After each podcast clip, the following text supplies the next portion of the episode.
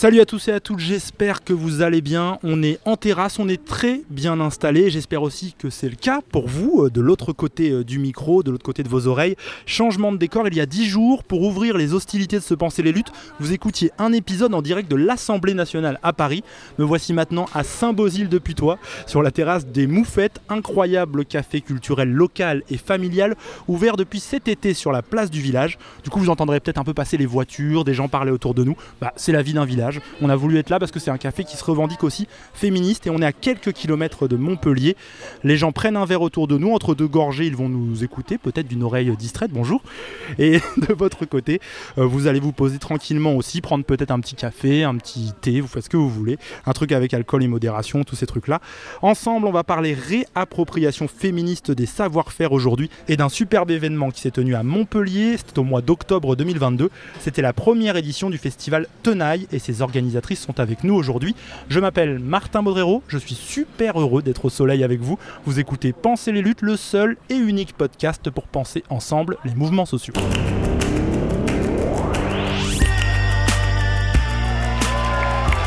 Enfin, quelque chose se passe Pensez les luttes. Pensez les luttes, Quelque chose, mais quoi? Votre podcast hebdomadaire sur Radio Parleur. Faut arrêter de parler en notre nom. Parce qu'on est assez grand pour parler, on est assez grand pour prendre la parole. On en a ras-le-bol d'entendre des phrases de merde. Une émission pour penser ensemble les mouvements sociaux. Peu importe ta couleur, peu importe ton appartenance sexuelle, peu importe qui tu es, peu importe ce que tu manges, ce combat t'appartient.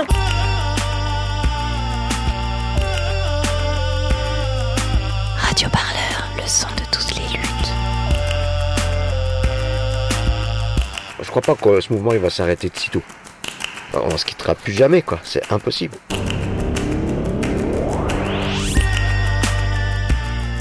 Pendant une semaine, on a pu se former, s'initier à l'informatique, la menuiserie, la sérigraphie, la mécanique ou même la conduite de tracteur.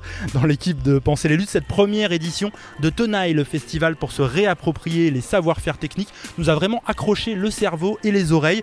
Dans ce podcast et plus largement sur Radio Parleur depuis 6 ans maintenant, ça fait quand même des années que l'on parle de féminisme, de théorie, de méthode de lutte, mais peut-être qu'on avait raté un truc, une question. Comment fait-on pour redonner de la place à tous et toutes dans des domaines techniques bien concrets bien trop souvent trustés très majoritairement par des hommes et plus largement le patriarcat et tous ses avatars.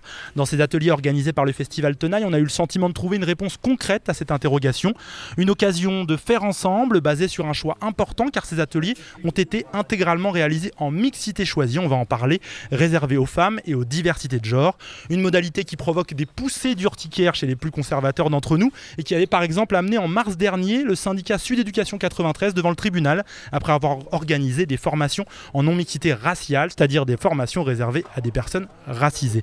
Une organisation un peu différente de celle adoptée par le festival Tenaille, mais qui montre à quel point cette idée de non-mixité, de mixité choisie est souvent très mal comprise et acceptée dans notre pays. On va donc parler de tout ça, on va évoquer aussi la joie de faire, d'apprendre ensemble, mais d'abord, tout simplement, on va plonger au cœur d'un des ateliers du festival. Je vous mets un peu le décor. C'était une journée d'apprentissage sur la fabrication d'enduits dans la construction d'une maison, de votre maison peut-être. Une dizaine de personnes ont appris en mixité choisie à fabriquer, appliquer ces enduits. On a eu la chance de capter ces moments pour vous. On écoute ça et on en parle tout de suite dans Penser les luttes, un podcast de Radio Parleur.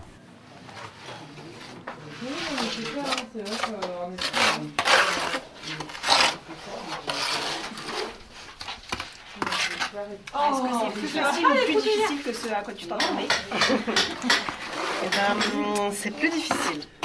Plus difficile euh, par rapport au, au rendu espéré et celui qui est finalement le rendu réel.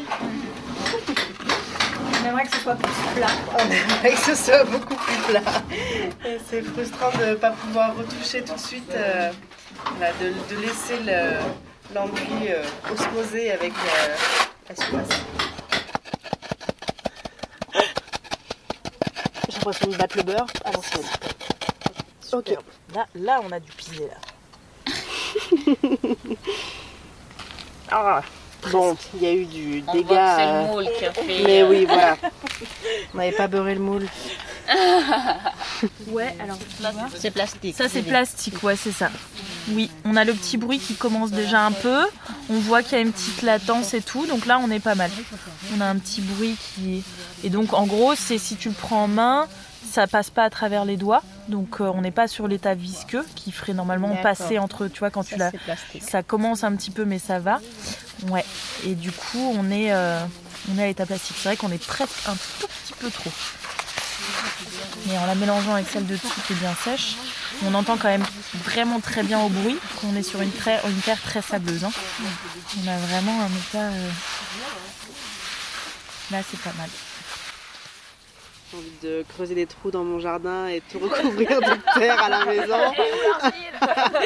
Qu'est-ce que je pourrais faire en adobe? La niche du chien? J'ai l'impression que quel que soit notre niveau de connaissance de départ, qu'on n'y connaisse rien ou alors qu'on ait déjà quelque chose et qu'on connaisse déjà un peu, on a pu, euh, on a pu trouver quelque chose qui nous convenait quoi. On a eu de la, entre guillemets de la nourriture pour tout le monde quoi. Et du coup, c'est chouette. Merci beaucoup pour tout ça. Et puis à refaire, ça donne envie de continuer. En fait, ce festival est féministe, donc euh, le but c'était aussi de se retrouver euh, entre femmes, minorités de genre, pour éviter justement, euh, enfin, euh, créer cette, ce, ce bien-être et cette confiance qu'il peut y avoir sans le patriarcat en fait. Allez, prenez le programme Radio voilà le son de cet atelier enduitaire en mixité choisie du festival Tenaille. C'était le 13 octobre dernier à Grabel, c'est un village tout près de, Montpellier. Merci à Lorraine Lavocat et aux participants, participanteux pardon, pour ce moment collectif et les échanges que l'on vient d'entendre. C'est notre journaliste Pierre-Louis Collin qui signe aussi le montage. On va en parler justement avec mes deux invités. Elles font partie de l'organisation du festival Tenaille. Elles sont en face de moi dans le studio. Elles mettent en place depuis plusieurs années des ateliers, notamment euh, de mécanique. Sarah, bonjour à toi. Bonjour. Euh, tu fais partie des déculassés. La meilleure définition de ce collectif, je l'ai trouvé euh, sur votre page internet. Une asso pour renforcer l'autonomie des femmes en mécanique auto par la réappropriation. Simple, efficace. Merci d'être là. Roman, salut à toi. Salut. Euh, toi, tu es graphiste. Tu as signé d'ailleurs la magnifique affiche du festival qui trône dans mon salon. Je vous en reparlerai dans ce podcast. Tu as été très impliqué dans l'organisation du festival Tenaille. Alors, on va discuter un peu de tout ce qu'on vient d'entendre, parler de ce concept de réappropriation, de l'événement lui-même, etc. Mais d'abord, on vient d'entendre un moment collectif, des personnes qui partagent un savoir-faire, la création euh, d'enduits tout ensemble. Euh, ce son là qu'on vient d'entendre, c'est un peu ce que vous espériez voir se produire pendant cette semaine euh, du festival. Ça sonne comme vous aviez envie que ça sonne. Roman peut-être?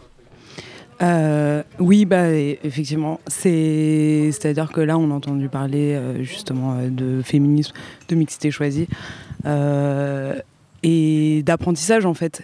C'est à la fois une initiation, il y avait des gens peut-être qui en avaient déjà fait ou pas, et c'est le moment de le faire en fait euh, bah, tous ensemble et, euh, de, se réapproprier ça, euh, de le découvrir et, dans un milieu où il n'y a pas d'hommes cisgenres.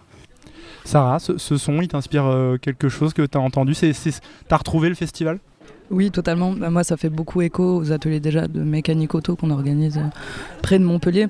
Et ça répond aux objectifs aussi du festival, qui était vraiment de pouvoir donner l'accès à des personnes qui d'habitude n'ont pas l'accès parce qu'on est sur des domaines très genrés. Bon là c'est l'enduit, euh, bon c'est un domaine particulier parce que c'est l'enduit de terre, mais du coup on retrouve ces mêmes témoignages dans d'autres, euh, l'informatique, la mécanique, tous les domaines qui ont été abordés et et en fait, c'est indispensable. C'est indispensable et c'est un peu un impensé aussi dans les luttes féministes par rapport à, par exemple, on a assisté à, un documentaire qui est sorti là, une avant-première sur le plaisir féminin par Nina Fort, qu'on hmm. recommande d'ailleurs.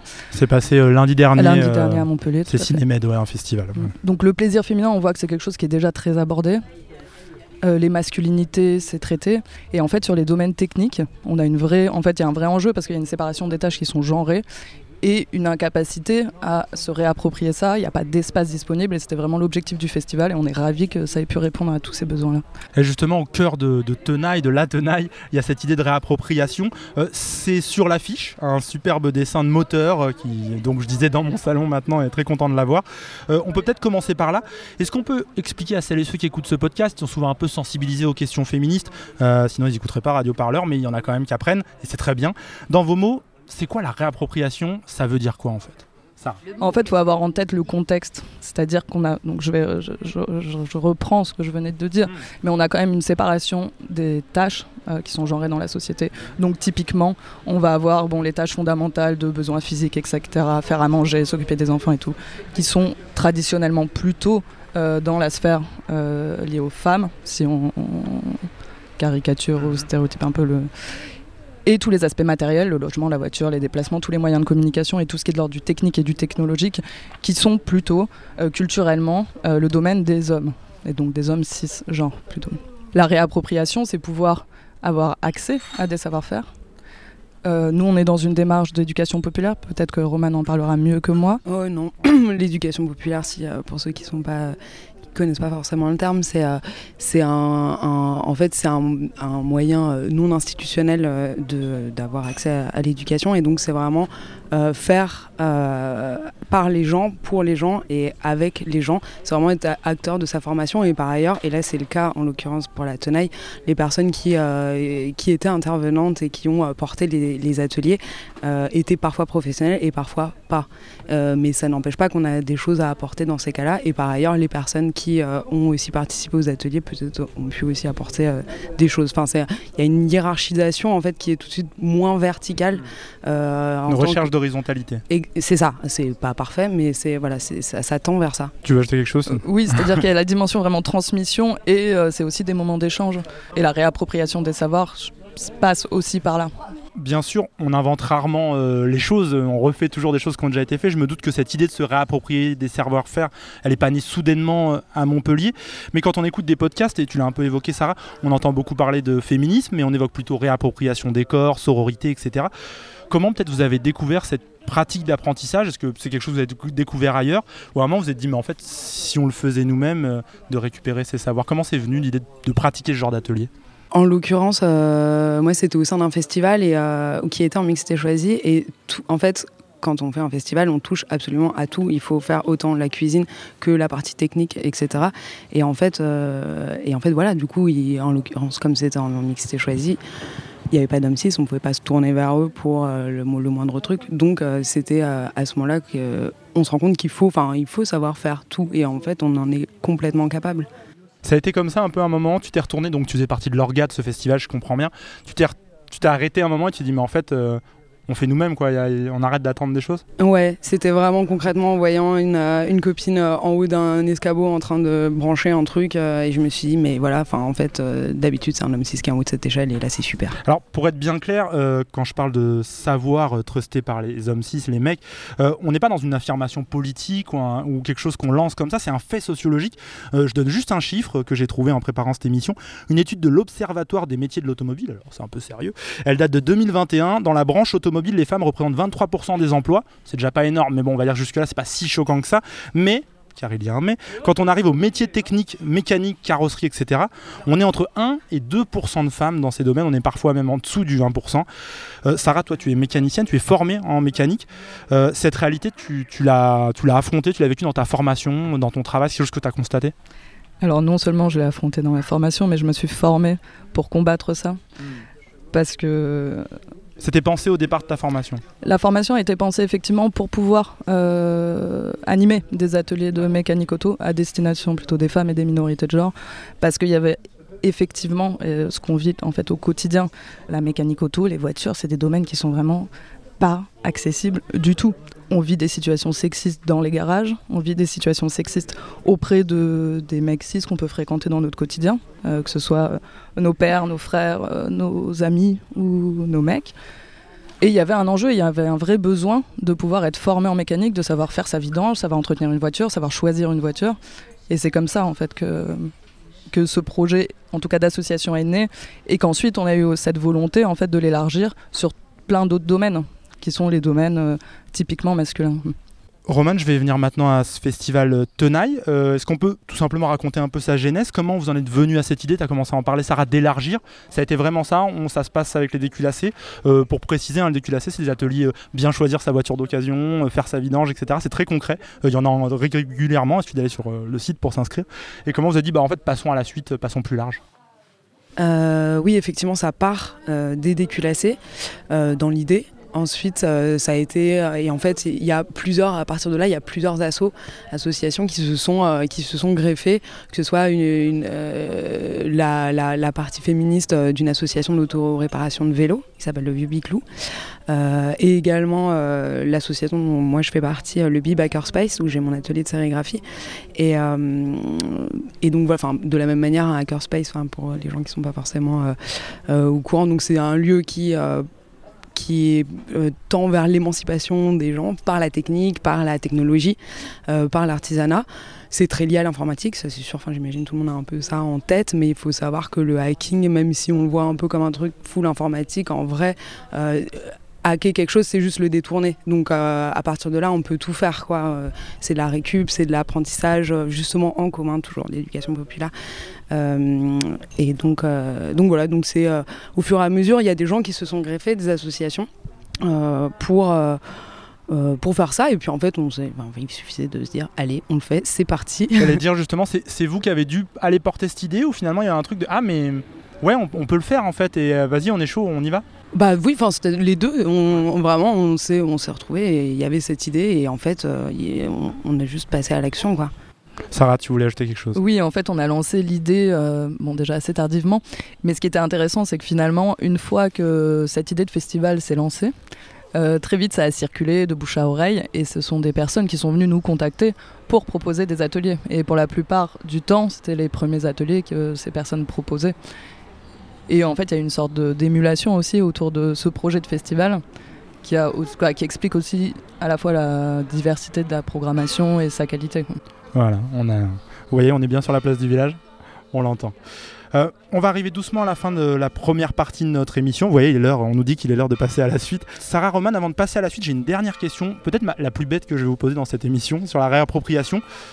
Pourquoi, tout simplement, c'est important de reprendre ces savoir-faire en main aujourd'hui? Pourquoi on ne peut pas les laisser exclusivement à des hommes? Parce qu'en fait, c'est des, des, savoirs qui sont nécessaires. Comme disait Sarah, c'est-à-dire que savoir-faire euh, d'électricité, de la menuiserie, etc. Enfin, on peut s'en passer, mais on peut aussi ne pas s'en passer. C'est, de la même manière qu'on a besoin d'avoir des savoirs sociaux pour interagir les uns avec les autres, de s'occuper des enfants, etc. Bah, en fait, pareil, pour on, a tous besoin de se déplacer. Il faut qu'on ait un vélo ou une, ou une voiture, etc. On utilise tous à peu près Internet euh, et donc avoir des notions d'informatique, enfin c'est ouais, nécessaire et on peut s'en passer, mais en même temps il n'y a pas de raison de le laisser aux hommes et c'est pas le, genre n'est pas une, une, raison pour ne pas s'atteler à quelque chose. On peut choisir de pas vouloir le faire, mais il faut qu'on ait le choix. Sarah. Et au-delà de ça, quoi, on, pense aussi dans l'équipe, quoi, dans le les personnes qui ont organisé le festival, que la lutte contre le patriarcat, ça passe forcément par plus d'autonomie et d'indépendance dans tous les secteurs. Et à partir du moment où, on dépend d'autres personnes, euh, je ne vois pas comment on pourrait réussir à une égalité des genres. Allez, on va avancer dans ce Penser les luttes ici au Café Moufette. On est à Saint-Bosile depuis toi. Je rappelle, merci d'ailleurs à Cléo hein, et à l'équipe du café de nous accueillir sur leur terrasse. On les a prévenus un peu au dernier moment et c'est super d'être là. Sarah Roman, je vous propose d'écouter un autre témoignage tiré du festival Tenaille. Cette fois, c'est Clarisse qui m'a fait l'honneur de me laisser un message.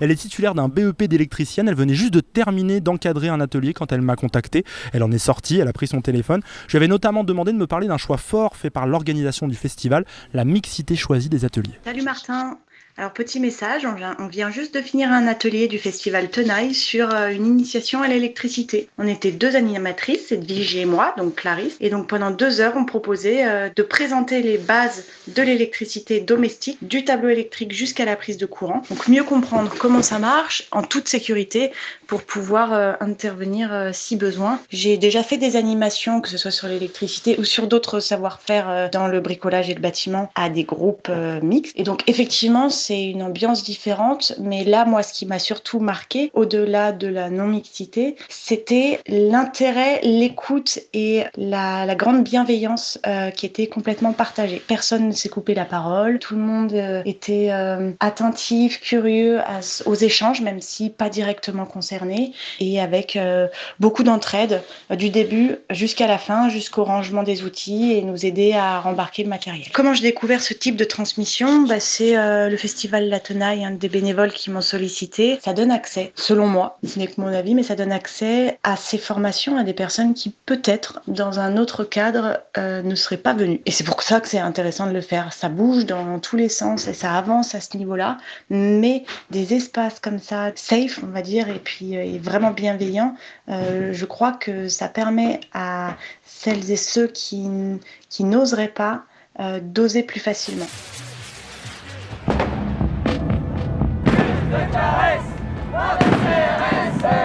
Pensez les luttes avec Radio Parleur. Et on fait quoi aujourd'hui là? On joue au chat et à la souris avec la police ou on s'organise? Clarisse, j'espère que tu écoutes cet épisode de Penser les luttes, car vraiment, je voulais te remercier pour ce témoignage. Je trouve qu'il est hyper important euh, dans ce que tu développes et ce qui est développé par Clarisse. Euh, Roman, Sarah, je voulais qu'on prenne le temps de parler de, cette mixité choisie dans Penser les luttes. C'est pas une notion nouvelle hein, pour les habitués euh, de Radio Parleur, mais c'est clairement un concept que je trouve est hyper mal compris par le grand public et souvent stigmatisé par les politiques. dans le message qu'elle nous laisse, Clarisse, elle parle de bienveillance, d'espace safe, de personnes qui dans un autre cas ne seraient pas venues. On va détailler un peu tout ça question par question, mais d'abord comment vous est venu ce choix, cette décision de dire nos ateliers seront en mixité choisie, c'est-à-dire réservés aux femmes et aux personnes LGBTQIA Sarah peut-être je pense que pour nous c'était une évidence. La question ne s'est pas posée. Euh, on a réfléchi à quels espaces on pouvait ouvrir en, mixité, mais pour les ateliers, il n'y avait absolument aucun doute possible parce que c'est ce qu'on, en fait, c'était l'objectif du festival. Roman, tu veux ajouter là-dessus ce choix? Pourquoi ce choix? Comme disait euh, Clarisse, la, la, mixité choisie, euh, ça permet vraiment de créer un, espace euh, de confiance où, où en fait on va collectivement réaliser qu'on est, qu'on est capable de le faire, d'apprendre, où on peut se faire confiance. elle parle effectivement de bienveillance, il de, y a de la coopération. Après, bon, on va pas, on va pas se mentir, hein, ça, élimine pas tous les rapports de force qu'il peut y avoir, mais ça les diminue vraiment considérablement. Oui, on entend hein, euh, des, moments de bienveillance. Il faut se rendre compte que c'est quand même un choix qui est politique. Euh, la mixité choisie, ou plus loin, la non-mixité, c'est l'un des nombreux clivages politiques quand même euh, actuellement en cours dans notre société. Pour donner un exemple, Frédéric Vidal, ex-ministre de l'enseignement supérieur, parlait en 2021 au Sénat de réunions qui trahissent les valeurs fondamentales de notre République rien que ça. Elle évoquait alors les réunions en mixité choisie réservées aux personnes racisées qu'avait mis en place le syndicat UNEF. Cet engagement pour la mixité choisie, est-ce que justement vous le revendiquez aussi comme un choix euh, politique? Ça fait partie d'un processus de revendication? Tout à fait. Qui t'a énervé, Frédéric Vidal Pas grave, elle est plus On va pas se gêner. non, mais quoi, comment on, voit bien que ça pose problème. Euh, on voit bien que ça pose problème et on sait pourquoi aussi ça pose problème. Bon, déjà nous. Pourquoi ça pose problème? Juste. Je suis curieux. Pourquoi ça pose problème? Parce Ça leur pose problème peut-être. Euh, en réalité, c'est critiqué beaucoup plus largement que par euh, ni dans la sphère politique, pas que dans la sphère politique, pas que par des personnes conservatrices, parce que c'est mal compris.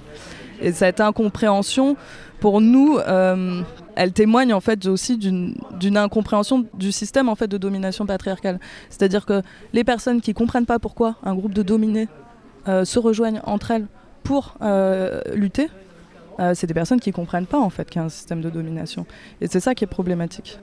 Hmm. Une chose que j'ai oublié de préciser d'ailleurs, c'est que tout le festival n'était pas en mixité choisie. Il y avait des soirées ouvertes à tous et tous. Donc c'est aussi l'idée de créer des, bulles, des moments euh, ensemble, et ensuite on revient vers la société et on revient vers, la chose. En fait, c'est une forme de violence aussi, euh, d'exclure, même si c'est pas l'objectif. C'est-à-dire que c'est là où il y a une incompréhension qui a été très bien notée. L'objectif, c'est pas d'exclure une catégorie de personnes qui seraient les hommes cis. Euh, l'objectif, c'est de se retrouver entre une catégorie de personnes selon des critères qu'on choisit, euh, pour différentes raisons qui ont déjà été abordées. À partir de là, en fait, la place, elle est plus donnée. En fait, quand on parle de non-mixité, de on voit bien que l'enjeu c'est l'exclusion des hommes cis et c'est donc remettre toujours au centre du débat comment se sentent les hommes cis dans un contexte où ils se sentent exclus. En fait, c'est le quotidien de plein de femmes et encore plus euh, des minorités de genre d'être exclus de, de milieux. Euh, en fait, c'est notre quotidien. Là, on comprend la violence que ça peut être pour un homme cis de ne pas avoir sa place pour une fois, alors que d'habitude, dans son quotidien à lui, tous les espaces sont ouverts.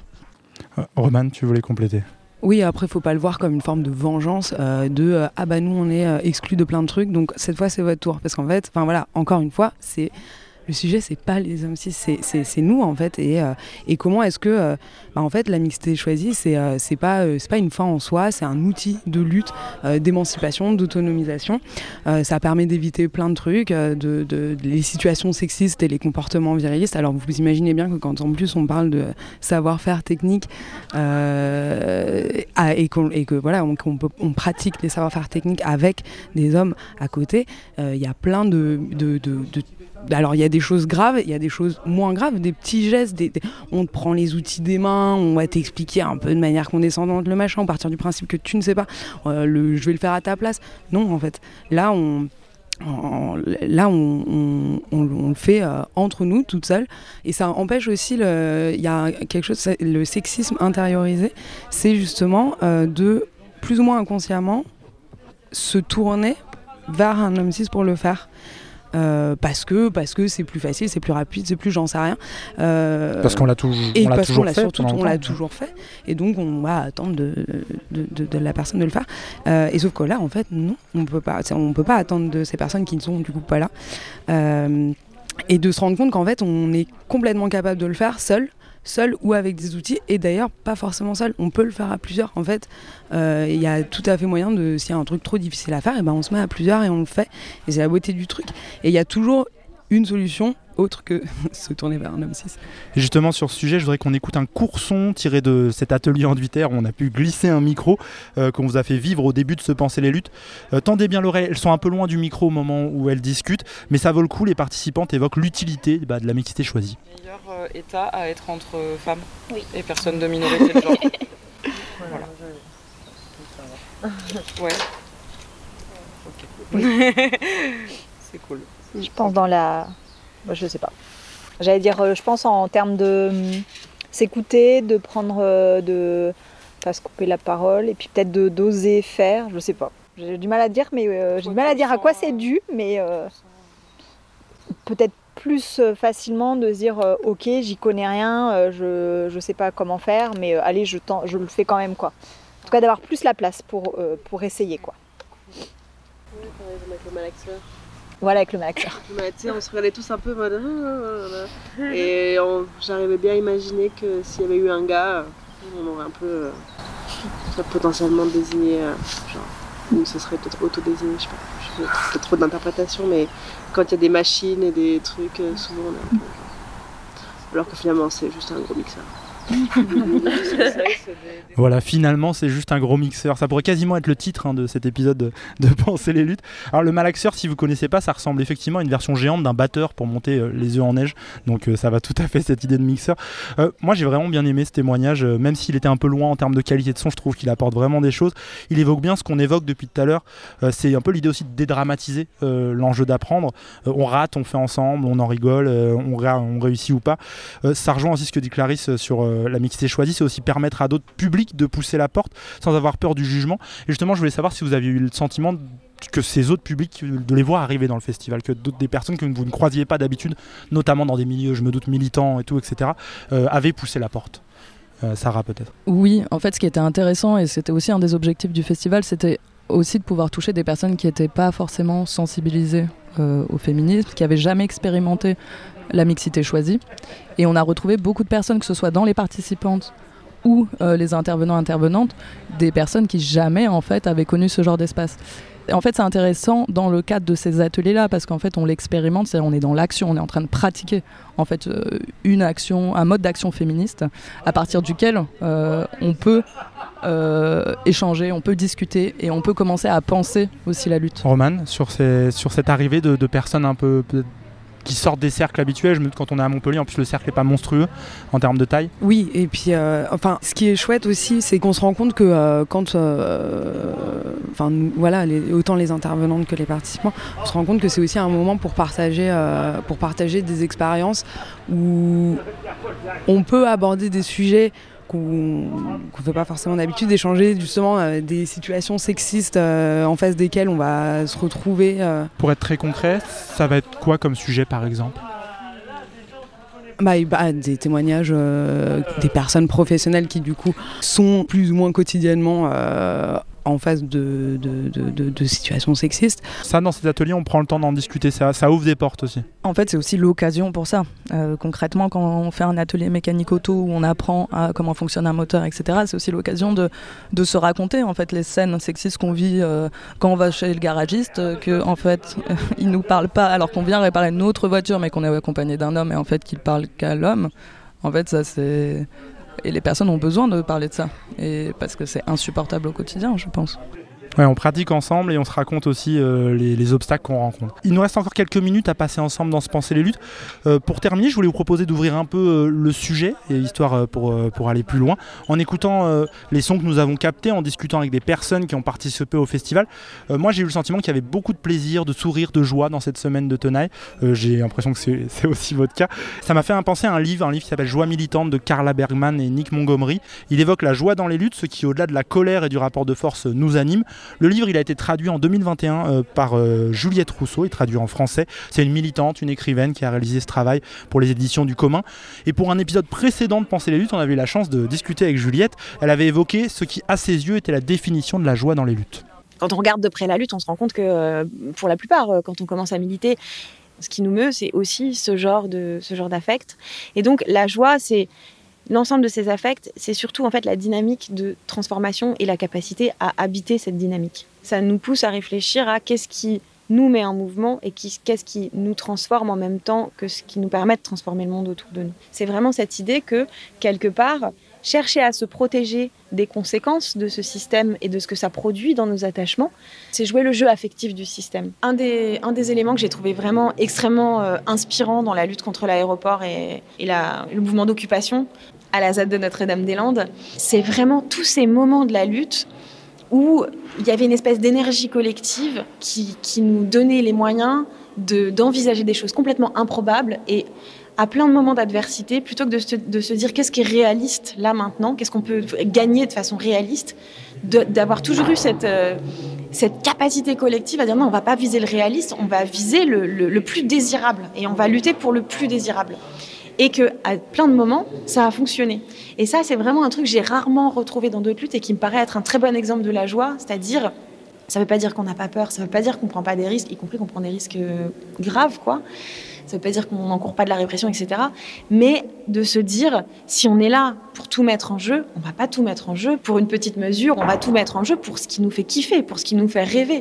Et ça, je trouve qu'on manque de ça. Pensez les luttes votre podcast hebdomadaire sur Radio Parleur. Pour penser ensemble les mouvements sociaux. Alors le festival Tenaille, c'est pas forcément la ZAD de Notre-Dame-des-Landes, on est d'accord en termes d'affrontement, de, rapport de force qu'on a pu constater. Les enjeux sont là, ils sont différents, mais agir pour ce qui nous fait kiffer, ce qui nous fait rêver, est-ce que, la, fin de l'intervention de Juliette Rousseau, ça m'a semblé résonner avec un des enjeux euh, de ce que vous mettez en place, de la réappropriation? Est-ce que ça résonne aussi pour vous cette idée? Et bah complètement, parce que c'est en fait exactement ce qui s'est passé. Euh, quand euh, on a commencé à en parler autour de nous, que ça a pris un petit peu d'ampleur et tout, on a eu en fait euh, des retours, mais vraiment à la fois nombreux et de partout. c'était hyper positif, tout le monde trouvait que c'était vraiment génial, énormément de gens voulaient, voulaient venir.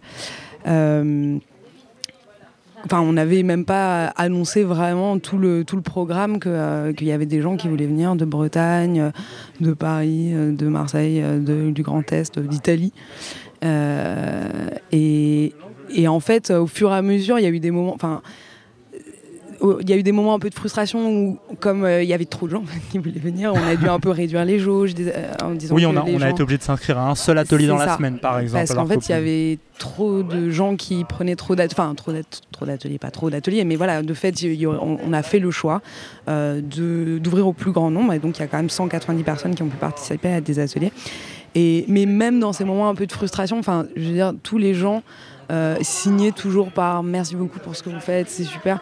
Et enfin, c'était plein de messages d'amour qui, euh, qui nous ont vraiment aidés euh, aussi parce que bah, c'était assez sportif quand même comme organisation et très rapide. Donc, donc oui, et c'est ça en fait. On sent que la question n'est pas que de ah c'est super, je vais pouvoir faire un atelier de menuiserie. Évidemment, il y a ça, mais il y a, aussi tout le truc autour. C'est vraiment ce cette revendication militante politique féministe et d'organisation collective en fait entre nous qui, qui résonne quand, quand les gens disent bravo, c'est cool, enfin bravo, en tout cas trop cool que ça existe. Oui, il faut, enfin voilà, faut que ça, faut que ça existe. Quoi. Sarah, je te donnais la parole, mais d'abord on parlait de message d'amour. Il y a une petite dame qui était là dans, le public juste à côté de nous et qui nous a laissé un petit post-it pendant qu'on parlait. Euh, je vous le lis quand même. Merci de tout cœur avec vous, mamie, 77 ans. J'ai la foi dans la lutte. Voilà. Oh. c'est hyper mignon. Euh, vous voyez que le, public de ça, on va le garder précieusement. C'est le plus beau post-it que j'ai eu de ma vie, je crois. Donc euh, je, vais le garder avec amour. Sarah, sur cette question du coup de bah, de, la joie militante bah, C'est vrai que là, cette expérience de festival, c'était très très émouvant euh, dans l'énergie, qui, quoi, toutes les énergies qui ont été impulsées. Et, ça nous a renforcés. C'est vrai qu'à la fois on est en colère parce que la lutte ça passe forcément pas. Quoi, faut qu'il y ait de la colère pour euh, pouvoir. L'indignation, de la colère, bien sûr. Mais en même temps, euh, bah en même temps, ça rend heureux et heureuse quand on arrive à des aboutissements comme ça et ça donne envie de continuer. Tu voulais acheter une chose, Roman? Et oui, enfin, et surtout que ça, ça inspire aussi. Enfin, nous, on, on s'est organisé comme on pouvait à relativement petit, petite chose, mais qui a grandi au fur et à mesure et qui continue de grandir. Il y a vraiment, que ce soit les intervenants, tous les participantes, etc. Enfin, les gens ont envie que, voilà, de, s'investir, en fait. Euh, ça c'est, plus gros que juste un petit festival, quoi. Enfin, ça, peut, ça pourrait, si on, si on y met la, la force et l'engagement, euh, ça pourrait, ouais. Et justement, le sentiment, c'est que c'est reproductible aussi. Là, on l'a fait à Montpellier. Euh, tu parlais de la Bretagne, de plein d'autres endroits. l'idée, c'est aussi peut-être d'essaimer, ce serait super. Est-ce que c'est quelque chose qui vous avez en tête? Une envie peut-être simplement euh, bah, euh, C'est une question qu'on se, pose après, euh, c'est tout frais, on, a encore plein de trucs dont on veut parler entre nous, etc. Mais nous, on pense en tant que cette organisation-là de rester sur quelque chose de local, mais on serait justement super ravis de discuter avec des personnes qui seraient intéressées pour avoir un retour d'expérience. Enfin, parce que c'était à la fois c'est pas si compliqué et en même temps bah c'est quand même beaucoup de choses donc euh, donc ouais non on serait euh, on est vraiment ouverte à la discussion avec les personnes qui, euh, qui en auraient envie. N'hésitez pas, si ça vous intéresse, chers auditrices, auditeurs, on mettra l'adresse mail du festival Tenaille, qui est facile à trouver en tout cas, dans la descro de ce podcast. Donc vous pourrez tout à fait les contacter rapidement une dernière question peut-être, justement ce succès, euh, j'ai l'impression qu'il vous a pris un peu de course et vous avez organisé ça quoi, 7-8 personnes peut-être, un, petit peu plus, euh, quand, euh, pour, tout, pour être honnête avec nos auditeurs, on espérait faire ce podcast pendant le festival et vous avez dit on a trop de boulot, on est débordé. vous vous attendiez à ça justement, ça, a été une surprise vraiment forte de voir tant de gens vous dire en fait ça me motive ça exprime un besoin peut-être. Oui et non. Commençons par le Si on a lancé effectivement ce festival, c'est parce qu'on a senti qu'il y avait un besoin. Après, ça vient renforcer. Quoi. Là, ça vient, c'est quoi Ça devient une, vraiment une évidence. On pensait pas, je pense, qu'il y ait autant quand même de personnes qui s'inscrivent, qui répondent à l'appel, qui veulent s'investir dans le projet. Euh, mais personnellement, je suis pas tant surprise que ça. Mais... Tout ce qu'on veut, c'est continuer à grandir et faire ça euh, collectivement. Quoi. Bonjour, je vous vois au loin euh, suivre. Vous voulez nous dire un peu un, un petit mot au micro sur cette idée-là ou... Ah, approchez-vous, posez-vous sur le, près du micro. Vous vous appelez comment d'abord? Euh, Zoé, enchantée. Ravi Zoé, bienvenue euh, sur euh, Penser les luttes. Du coup, j'avais des petites questions parce que moi j'ai participé. alors, j'ai pas pu m'inscrire aux ateliers parce que j'étais à Marseille et qu'il y a eu tellement d'engouement qu'il n'y a eu plus de date. Et je voulais savoir si vous pensiez refaire peut-être plus tard, dans quelques mois, une année prochaine, une autre fois, dans d'autres lieux. Oui. Alors tout ça, ça va dépendre de qui va continuer à s'investir dans le projet. Du coup, la forme euh, que va prendre la prochaine édition euh, dépendra des personnes qui s'investissent et de ce qu'elles ont envie de faire. Il y a plusieurs idées déjà qui sont sorties. L'idée de faire des ateliers sur l'année, par exemple. Euh, ça, ça fait partie d'une des possibilités. L'idée d'en organiser sur plusieurs week-ends, sur 3-4 jours. Et là, évidemment, la seconde édition, euh, qu'on va essayer d'organiser du coup beaucoup plus en amont pour permettre euh, justement à plein de gens de pouvoir participer et s'investir dans l'organisation. Voilà, donc Zoé, euh, tu es attendue pour rejoindre cette organisation avec grand plaisir. Et bah c'est sur ces idées de, prochains festivals, de, d'autres ateliers partout en France de réappropriation des savoir-faire euh, qu'on va terminer ce second épisode de cette nouvelle saison de Penser les luttes. Merci beaucoup Roman et Sarah, c'était hyper intéressant. J'espère que c'était cool pour nos auditeurs. Merci aussi à, Cléo, au Café Moufette et au public euh, qui était là, euh, qui finalement est intervenu par des post-it magiques et des super questions. N'hésitez pas à venir remplir ce super lieu culturel, familial et convivial à Saint-Bosy îles depuis toi. C'est vraiment un espace où se produisent très régulièrement de belles choses un peu magiques. Je salue aussi Anna Buit qui était à la Réal, Étienne Gracianette pour le mixage, Pierre-Louis Collin pour la production. Un gros big up aussi à Radio Campus Montpellier qui nous a prêté le studio que nous utilisons aujourd'hui pour ce podcast. Et pour finir, je vous demande un tout petit peu d'attention s'il vous plaît, vous qui nous écoutez, avant de vous laisser appuyer sur le bouton pause de ce podcast et reprendre une activité normale. J'ai besoin d'une petite minute. Si vous écoutez cette émission avant le 31 décembre 2022, Radio Parleur est ou va être très bientôt en campagne de dons. Une campagne décisive pour l'avenir du seul média de podcast qui couvre les luttes sociales. Un média libre, 100 milliardaires aux manettes. Alors 1 euro, 5 euros, 100 euros, 1000 euros, 1 million. Selon vos moyens, vous allez sur radioparleur.net. Ça vous dit, vous participez à l'effort collectif pour avoir d'autres médias, d'autres sujets. Vous êtes notre seule ressource, les seuls qui avaient le pouvoir de nous acheter. Alors on compte sur vous pour nous permettre de continuer. Dans 10 jours, Pensez les luttes revient. D'ici là, vous nous retrouvez au plus près de toutes les luttes sur nos réseaux sociaux en vous abonnant à notre newsletter La Lettre des Luttes. Je vous souhaite de très très beaux moments à l'écoute du son de toutes les luttes. Salut